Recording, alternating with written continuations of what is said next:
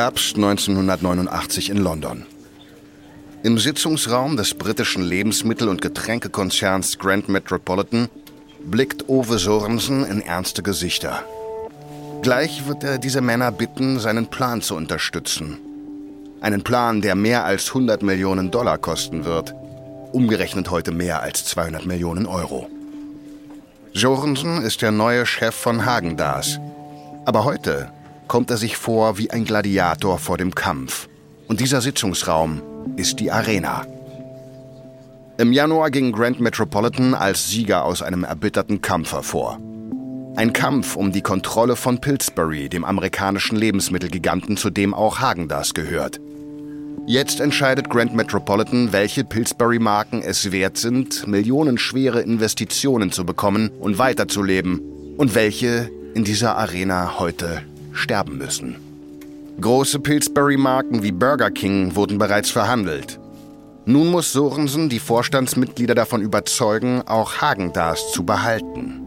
Die meiste Überzeugungsarbeit wird dabei Alan Shepard leisten müssen, dem knallharten Vorsitzenden von Grand Metropolitan.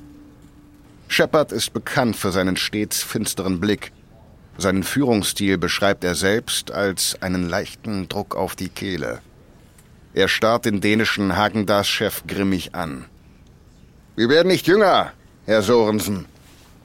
Sorensen lässt sich von Shepard nicht aus der Ruhe bringen. Meine Herren, ich war in meiner Karriere bereits bei Mars und Pepsi und Hagendas ist das beste Markenkonzept, das ich jemals gesehen habe. Die Qualität rechtfertigt gegenüber der Konkurrenz einen 40-prozentigen Preisaufschlag.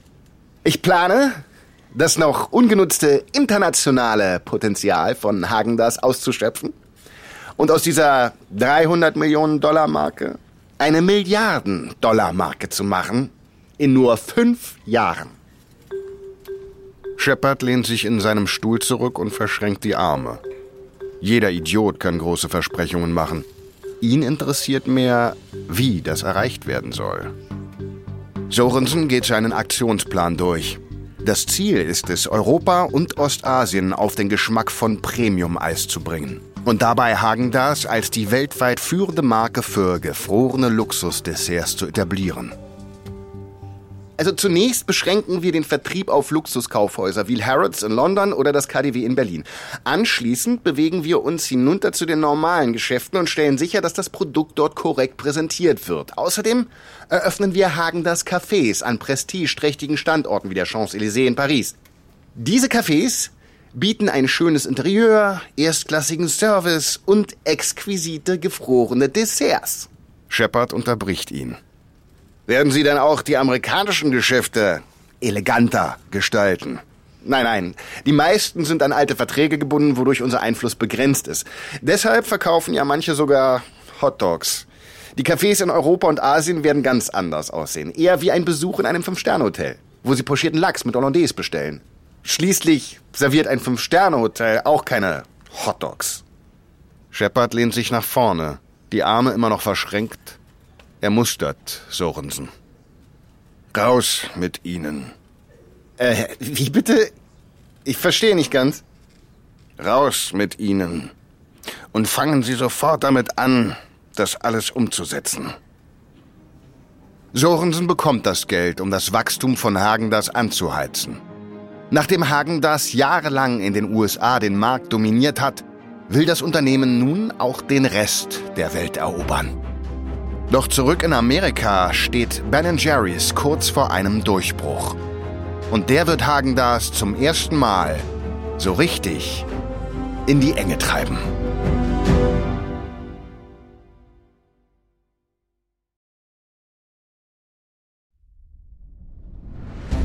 Ich bin Marc Ben Puch und das ist Kampf der Unternehmen von Wandery.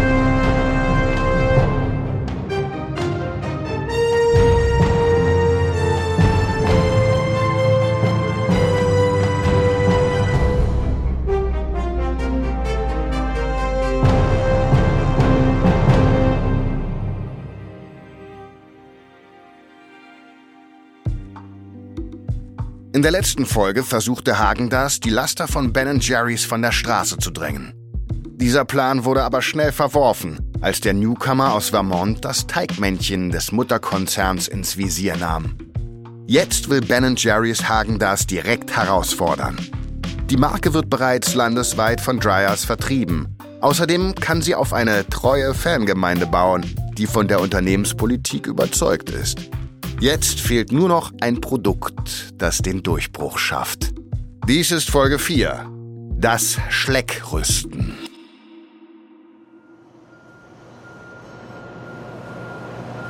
1990, Waterbury, eine kleine Gemeinde in Vermont. In der Produktionsanlage von Ben Jerry's geht das Forschungs- und Entwicklungsteam durch die Produktionsstrecke, kalibriert die Geräte und führt letzte Kontrollen durch. Alle tragen Haarnetze und weiße Kittel und alle hoffen, dass ihnen heute der Durchbruch gelingt, auf den sie seit Jahren hoffen. Seit 1984 bietet das Stammgeschäft von Ben Jerry's in Burlington ab und an Eis mit Teigstückchen von Schokokookies an. Und die Kundschaft dreht jedes Mal völlig durch. Doch der Sprung von kleinen handgemischten Mengen hin zur Massenproduktion ist eine große Herausforderung. Der klebrige Teig verstopft die Maschinen. Und jeder Lösungsansatz, den das Team ausprobiert hat, vom Verflüssigen des Teigs bis zum Überziehen mit Schokolade, verdirbt den Geschmack. Deshalb testen sie heute eine neue Methode, die verhindern soll, dass der klebrige Teig die ganze Maschine zukleistert.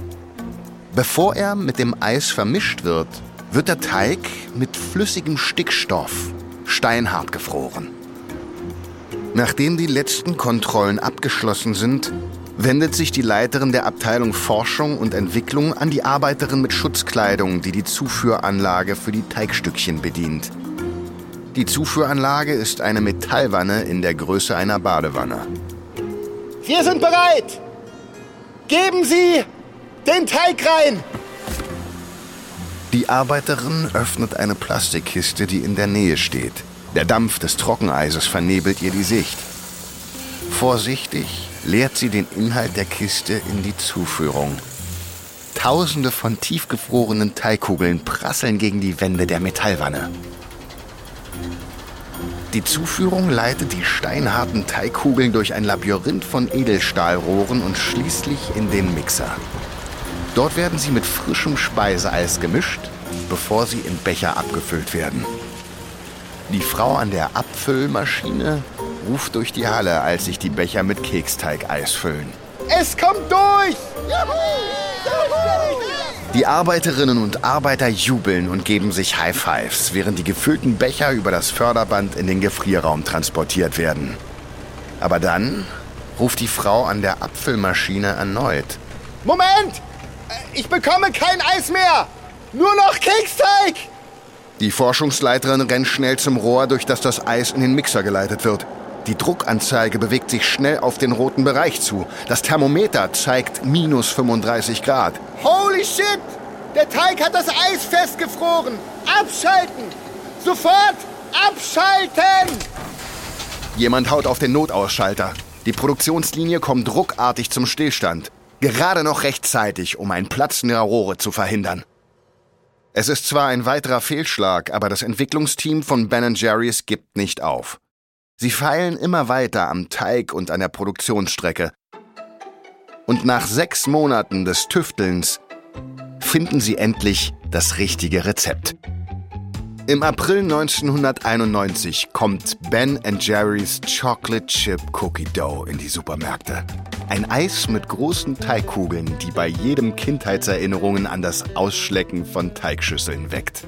Es erweist sich als unwiderstehlich lecker. Ende 1991 löst Chocolate Chip Cookie Dough den Heath Bar Crunch, also das Eis mit Toffee-Schokostücken, als Verkaufsschlager von Ben Jerry's ab. Und die Eissorte hat den Jahresumsatz von 77 auf 97 Millionen Dollar gesteigert. Ein Jahresumsatz von umgerechnet heute 150 Millionen Euro.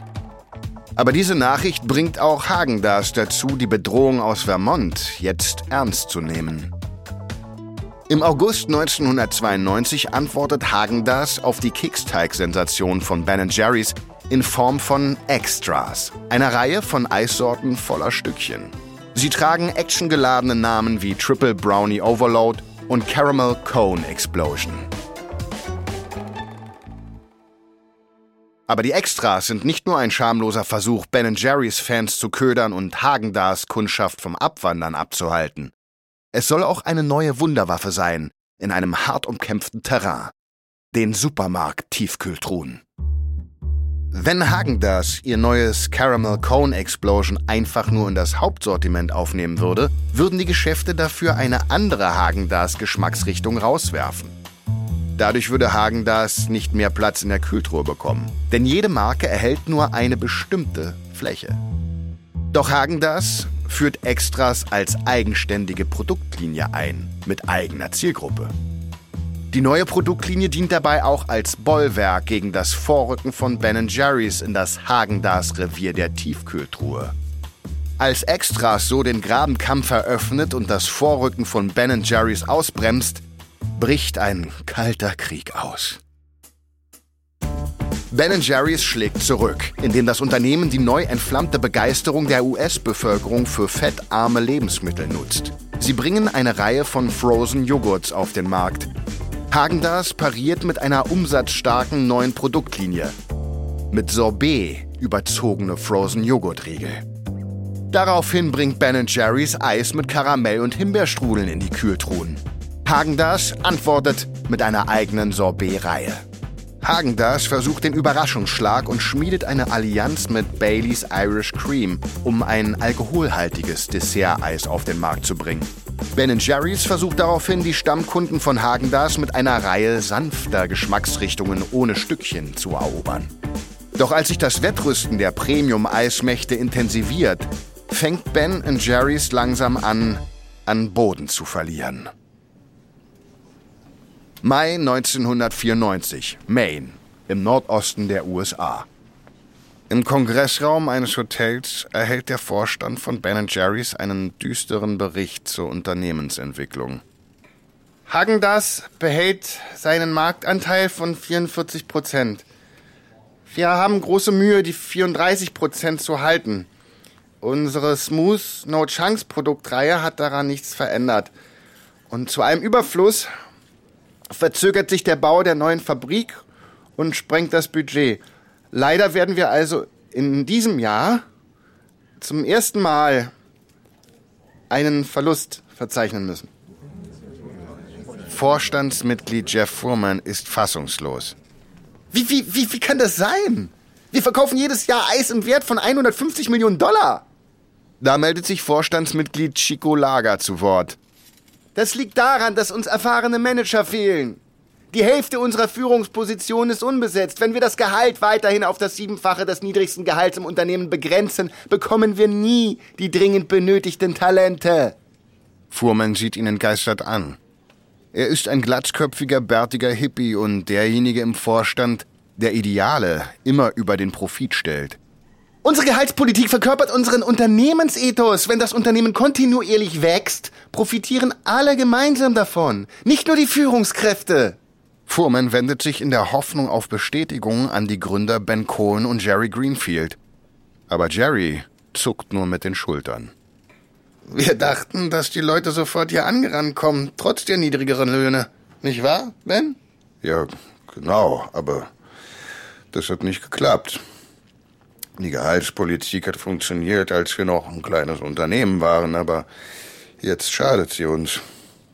Vielleicht ist es doch an der Zeit, einen professionellen äh, CEO einzustellen.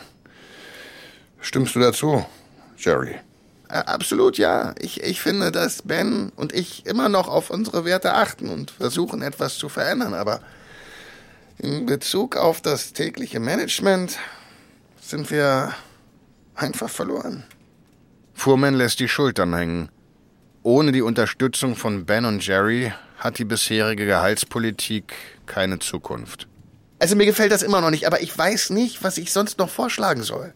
Also ich kann nur noch mahnen, dass diese Entscheidung uns auf einen anderen Weg führen wird als den, auf dem wir gerade sind. Aber die Entscheidung steht fest. Ben wendet sich den möglichen Folgen der Abschaffung der Gehaltsgrenze zu. Die Medien werden sich sofort darauf stürzen. Die würden es gerne sehen, wenn wir unsere Ideale verraten. Wir müssen den Leuten beweisen, dass wir bei Ben Jerry's immer noch dieselben sind. An was denkst du, Ben? Ähm, ich denke äh, an einen Wettbewerb. Einen Wettbewerb um den Posten des CEO. Wie die, wo man 100 Worte schreibt, warum man gewinnen sollte, weißt du. Oh, Ben, ja, das ist gut. Wir, wir, wir könnten den Aufruf in die Deckel drucken und sie wie die alten Uncle Sam Poster gestalten. Mit dem weißhaarigen Mann, dem Zylinder in Amerika-Farben und dem Zeigefinger, der auf einen zeigt und sagt, uh, We want you to be our CEO.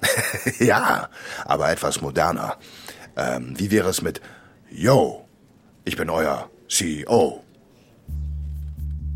Im Juni 1994 startet Ben Jerry's die seltsame Suche nach einem CEO. Es ist das perfekte Ablenkungsmanöver. Der Medienrummel um den Wettbewerb überdeckt das Ändern der Gehaltspolitik, die einst im Mittelpunkt der Vision des verantwortungsbewussten Kapitalismus stand. 25.000 Menschen nehmen am Wettbewerb teil. Aber die meisten sind nur hinter dem zweiten Preis her. Ein lebenslanger Vorrat an Ben Jerry's. Letztendlich wird die Stelle mit Hilfe eines Personalvermittlungsunternehmens aus Manhattan besetzt. Der Mann, der CEO wird, heißt Robert Holland. Er ist ein 1,92 großer Unternehmensberater und jetzt wohl der bekannteste afroamerikanische CEO der Vereinigten Staaten.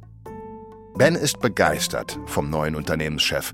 Holland teilt Bens soziale Werte und hat einen solide klingenden Plan, um das Unternehmen durch neue Produkte und globale Expansion wieder auf Kurs zu bringen. Doch als Holland Anfang 1995 einsteigt, gibt es bereits viele Probleme bei Ben Jerry's. Die Fabriken sind mit der wachsenden Produktpalette überfordert, der Bau einer neuen Fabrik verspätet sich und wird viel teurer als geplant, die Geschmacksrichtung Rainforest Crunch steht öffentlich in der Kritik, weil die Nüsse nicht mehr von Stämmen aus dem Amazonasgebiet bezogen werden. Sowohl die Stimmung in der Belegschaft als auch der Aktienkurs des Unternehmens sind auf einem Tiefpunkt. Und im vorherigen Jahr verzeichnete das Unternehmen einen Verlust in Höhe von umgerechnet 2 Millionen Euro. Doch während der neue CEO von Ben Jerry's versucht, sich gegen die wachsenden Probleme zu stemmen, erhält Hagen das eine schockierende Information. Es ist 1995 der Hauptsitz von Pillsbury in Minneapolis. In einem Konferenzraum nehmen die leitenden Angestellten von Hagendas auf ihren Stühlen Platz. Für diese Präsentation wurden sie aus dem ganzen Land herberufen, aber die meisten wissen nicht, was sie hier eigentlich sollen.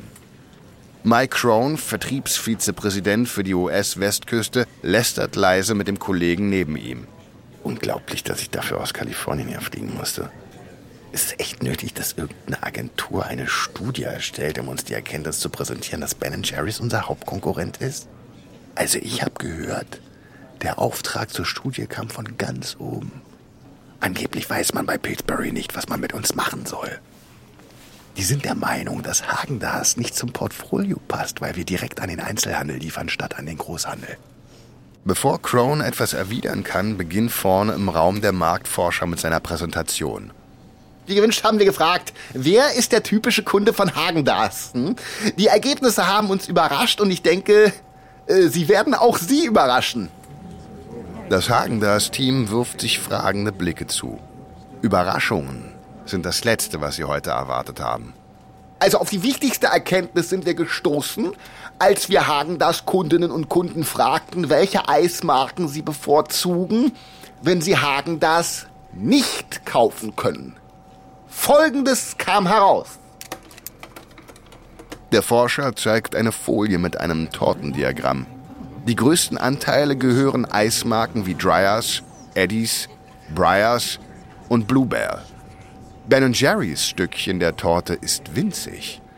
Das gesamte Hagen-Das-Team ist sprachlos. Ha, ja, so haben wir auch reagiert. Kunden, die Hagen-Das nicht mehr kaufen, wandern nicht zu Ben Jerry's ab. Sie kaufen Dryers, Bluebell, Briars und so weiter und so fort. Clone unterbricht den Vortrag. Sie wollen uns also sagen, dass die Leute eher auf günstigeres Eis umsteigen und nicht innerhalb des Premium-Segments wechseln? Ist es das, was Sie uns sagen wollen? Ganz genau. Wenn wir über Cola sprechen würden, würden Coca-Cola-Trinkerinnen und Trinker, die keine Coke kaufen können, nicht zu Pepsi greifen, sondern zu No-Name-Cola vom Discounter. Crone sinkt fassungslos in seinen Stuhl zurück. Seit 1991 ist er für Hagendas im Vertrieb tätig. Er hat sich jahrelang aufgerieben, um an den Erzfeind Ben Jerry's keinen einzigen Zentimeter Platz in den Kühltruhen zu verlieren. Der Forscher springt zur nächsten Folie. Die ähm, Kundschaft von Hagendas und Ben Jerry's ist außerdem sehr unterschiedlich. Die Kundschaft von Hagendas bevorzugt weiche, feine Geschmacksrichtungen. Die von Ben Jerry's lieben Mischungen und sehr intensive Geschmäcker. Ben Jerry's spricht eher Studierende und Teenager an. Hagendas eher die 25 bis 45-Jährigen. Die Käuferinnen und Käufer von Hagendas und Ben Jerry's sind so unterschiedlich wie klassische Musik und Rock'n'Roll. Das Hagendas-Team ist zu perplex, um im weiteren Verlauf der Präsentation überhaupt noch etwas zu sagen. Es ist, als wären sie morgens aufgewacht und ihre ganze Welt ist plötzlich auf den Kopf gestellt. Nachdem die Meinungsforscher gegangen sind, versucht das Team, die neuen Erkenntnisse zu verdauen. Und was machen wir jetzt mit diesen Informationen? Ich glaube, wir brauchen etwas Zeit, um das zu verarbeiten und über die Implikationen nachzudenken. Crone meldet sich zu Wort. Das sehe ich auch so, aber lasst uns das erst einmal geheim halten. Ich bin sicher, dass Ben Jerry's davon keine Ahnung hat, so wie wir bis gerade eben. Die denken wahrscheinlich, dass ihre Smooth-Produktreihe gefloppt ist, weil wir sie auf dem Markt bereits überholt haben. Lassen wir sie besser in dem Glauben. Diese Vermutung von Crone ist goldrichtig. Bei Ben Jerry's weiß niemand, dass sie die ganze Zeit gegen den falschen Feind gekämpft haben. Aber im Moment hat Ben Jerry's sowieso größere Probleme. Die anfangs warme Beziehung zwischen Ben Cohen und dem neuen CEO wird sehr plötzlich eiskalt.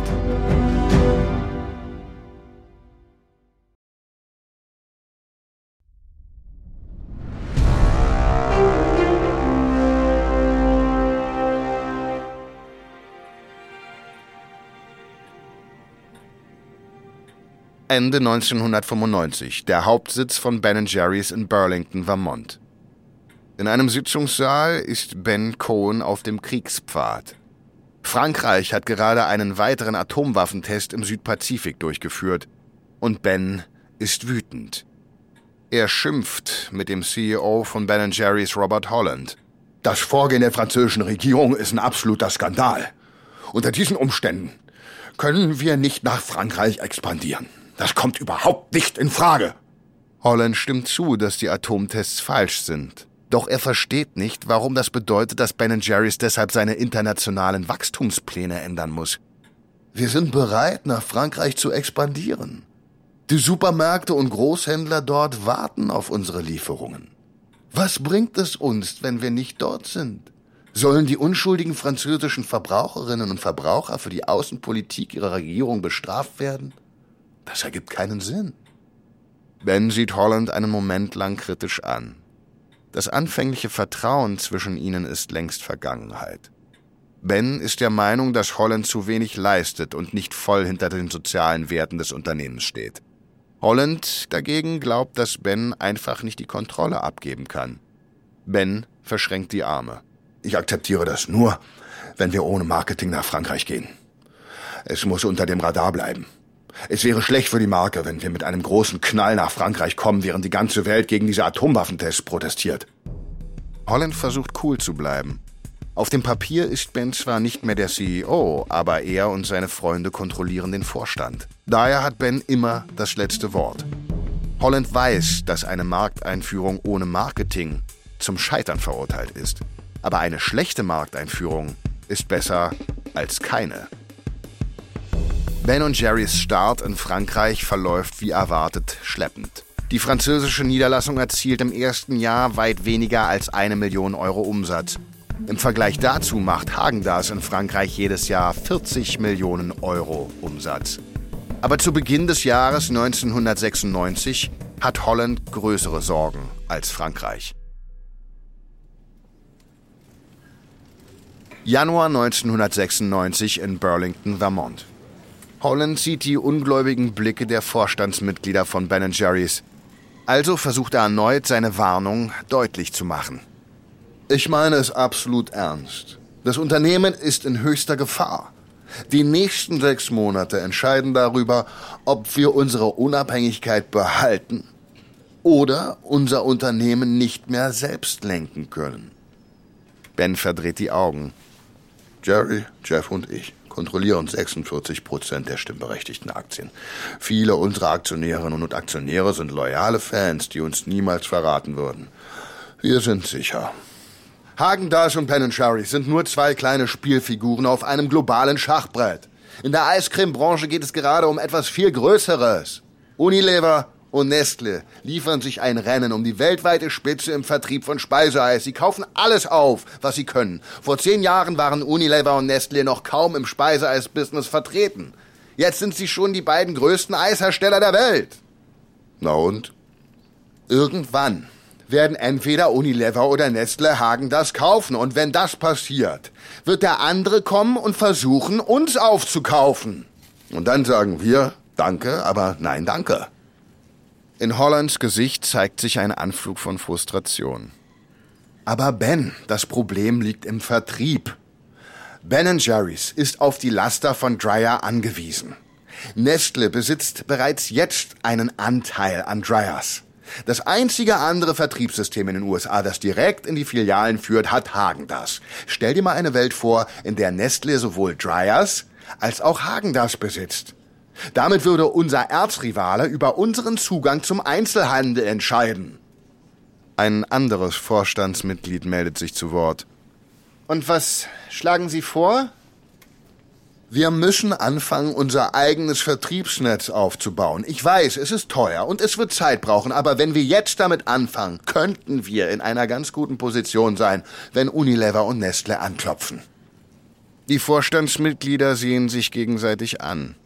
Sie haben das Vertrauen in Holland verloren. Er hat das Unternehmen zwar stabilisiert, aber der Aktienkurs ist immer noch im Keller.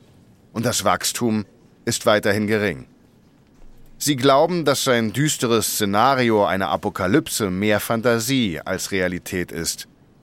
Ben schaut Holland an. Wie ich schon sagte, haben wir genug Kontrolle über unsere Aktien, um unsere Unabhängigkeit zu schützen. Ich glaube nicht, dass es einen Grund zur Sorge gibt. Holland sitzt in seinem Stuhl, als das Meeting fortgesetzt wird und fragt sich, warum er überhaupt noch hier sitzt. Er kämpft darum, das Unternehmen in Ordnung zu bringen, aber Ben hat immer noch alle Fäden in der Hand und der Vorstand scheint nicht mehr an seinem Rat interessiert zu sein. Er hat hart gearbeitet, aber nun wird es langsam offensichtlich, dass es bei Ben Jerry's keinen Platz mehr für ihn gibt. Im Sommer 1996 tritt Holland nach nur 15 Monaten als CEO zurück. Im September 1996 packt er seine Sachen und verlässt zum letzten Mal das Hauptgebäude von Ben Jerry's. Er wirft einen letzten Blick zurück auf die sanften grünen Hügel von Vermont, die das Büro umgeben. Doch jenseits dieser idyllischen Hügel, in weiter Ferne, bereiten sich die Gegner des Unternehmens bereits auf einen harten Kampf vor. Man sieht sie noch nicht, aber sie stehen schon fast vor den Türen von Ben Jerry's. Holland hat recht. Unilever und Nestle kommen. Und sie haben sehr, sehr, sehr großen Hunger. In der nächsten Folge stürzen sich die Raubtiere auf Ben Jerry's, eine Fabrikexplosion schadet Hagendas und Dryers trachtet nach süßer Vergeltung.